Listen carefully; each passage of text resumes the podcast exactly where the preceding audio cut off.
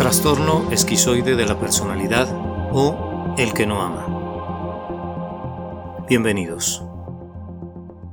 Para dar inicio a este podcast deberíamos dejar claro que el trastorno esquizoide de la personalidad es una afección poco frecuente en la que las personas evitan las actividades sociales y continuamente evitan las interacciones con terceros. También debemos mencionar que los esquizoides son personas que tienen un rango de expresión emocional muy limitado.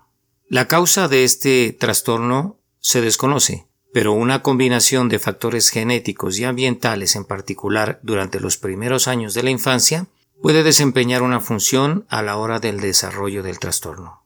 Este trastorno puede estar relacionado con la esquizofrenia y comparte con esta muchos de los mismos factores de riesgo. El trastorno esquizoide de la personalidad tiene sus inicios en los primeros años de la adultez, y algunas características pueden advertirse durante la infancia.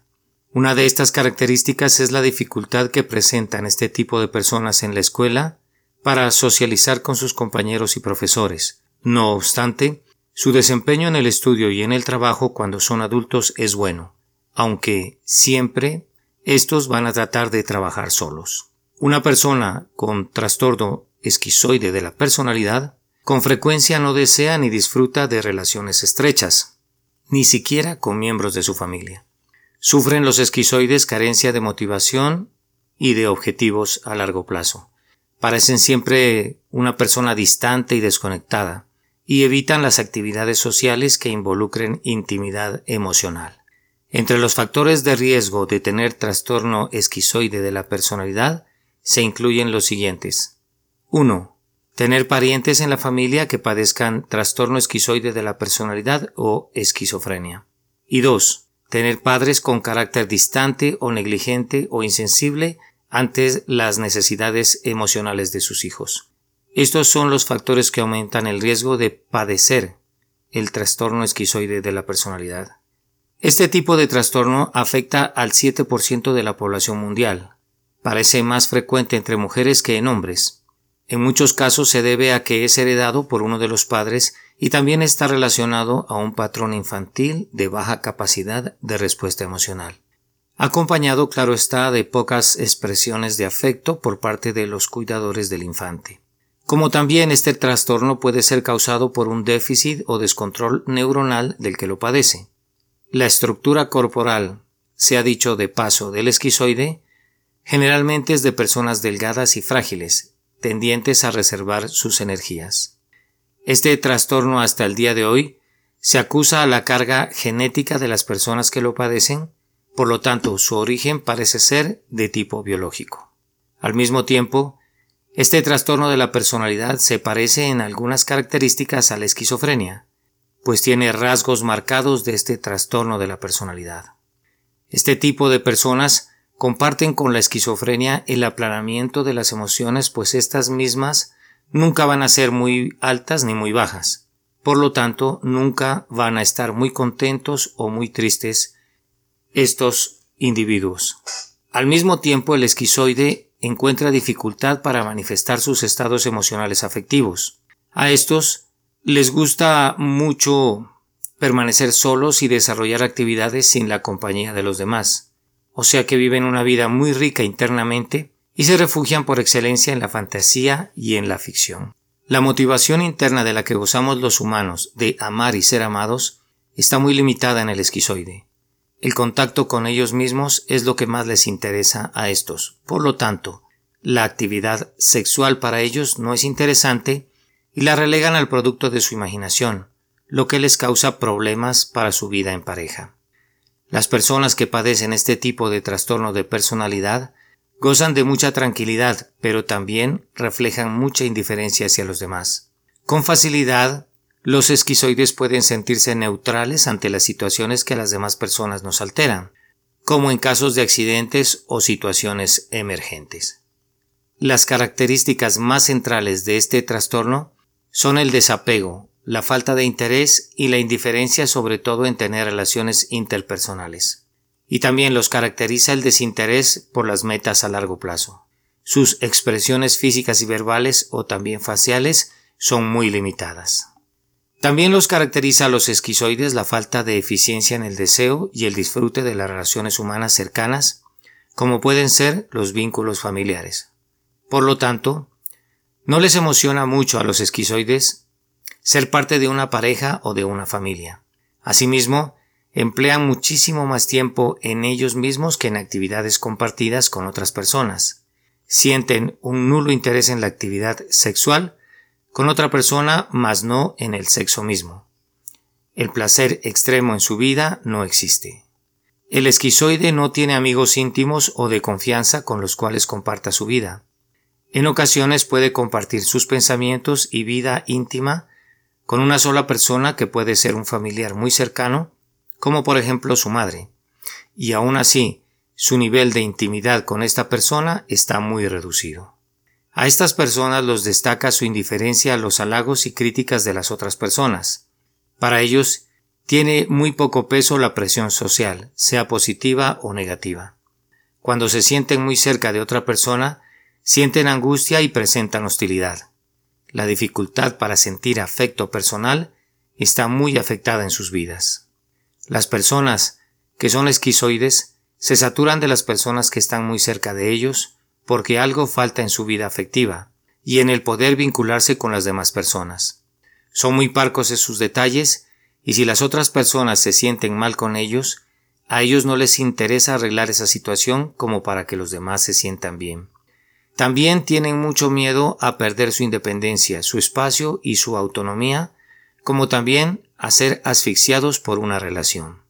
A este tipo de personas se les dificulta mucho corresponder a los sentimientos o las ideas de los otros. Esta situación no está generada por la desconfianza en el esquizoide como ocurre en el paranoide. Eventualmente comparten algo de sus vidas pero no pasan de allí. Sienten mucho temor de vincularse a un grupo social y no tienen necesidad de conexión con las otras personas.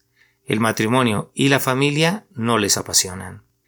Las personas que viven alrededor del esquizoide siempre van a sentir falta de afecto por estos mismos y claro está por el comportamiento del esquizoide. Si se relacionan con las otras personas es porque a los esquizoides esto les presenta o le representa un beneficio económico o de compañía como también de servicio. O sea que aprovechan las ventajas que una persona protectora puede darles. Las personas desarrollamos en la vida de los esquizoides una actividad maternal y de servicio.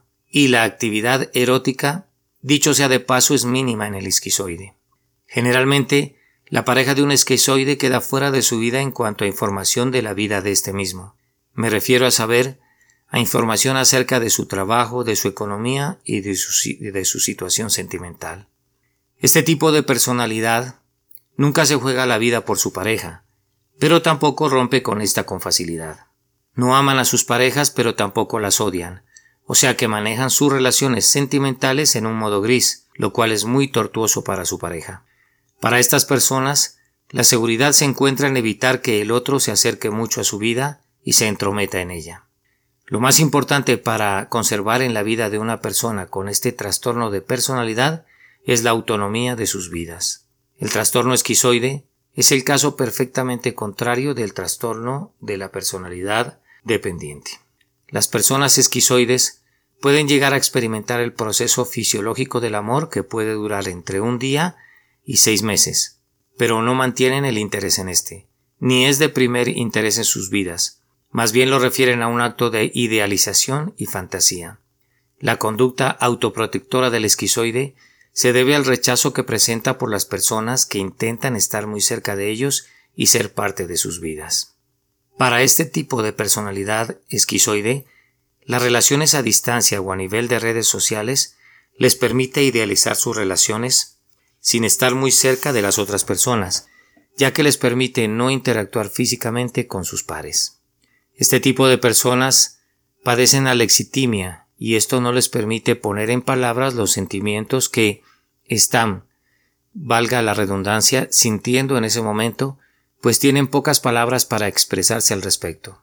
Y también el esquizoide sufre de anedonia, porque tienen dificultad para sentir emociones placenteras, como es el placer de estar con los demás y a esto se le denomina anedonia social. Quienes padecen este tipo de trastorno de personalidad no son indiferentes con las gentes que están a su alrededor porque sean narcisistas, porque no sienten placer al lastimar a estas personas.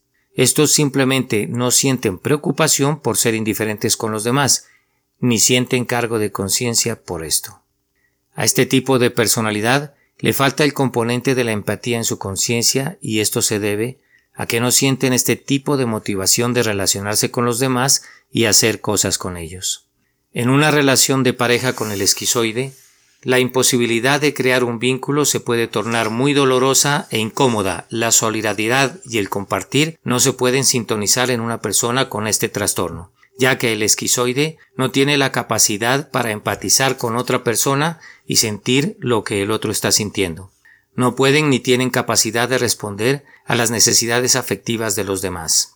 Las habilidades necesarias para una vida familiar de pareja están muy degeneradas en este tipo de trastorno de personalidad, pues nunca van a ser recíprocos en el afecto que otra persona les genere. Los síntomas que presentan los esquizoide se destacan no por conducta sino por falta de conducta, así como el esquizofrénico se destaca por las cosas que no hace más que por las que hace. El pronóstico de tratamiento para esta clase de personas es algo complicado, pues para empezar, se les puede tratar en los síntomas que les interesa a ellos, como es la anedonia y la depresión, y por estos motivos los esquizoides sí piden ayuda, pero no está dentro de sus intereses sentir más o vincularse más con su entorno social. La terapia o psicoterapia para ellos les interesa por otros motivos, pues lo que aqueja al esquizoide es más de tipo biológico y a ellos esto no les parece incomodar en su vida, ya que ellos no sufren por ser como son. Por este motivo no buscan ayuda psicológica al respecto. Para poder sentir más me refiero a las situaciones biológicas que generan esto, no existen tratamientos médicos.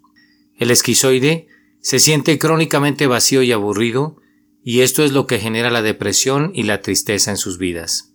Y los tratamientos generalmente los sacan de la depresión, pero estos no se sienten más motivados a sentir más respecto de las otras personas.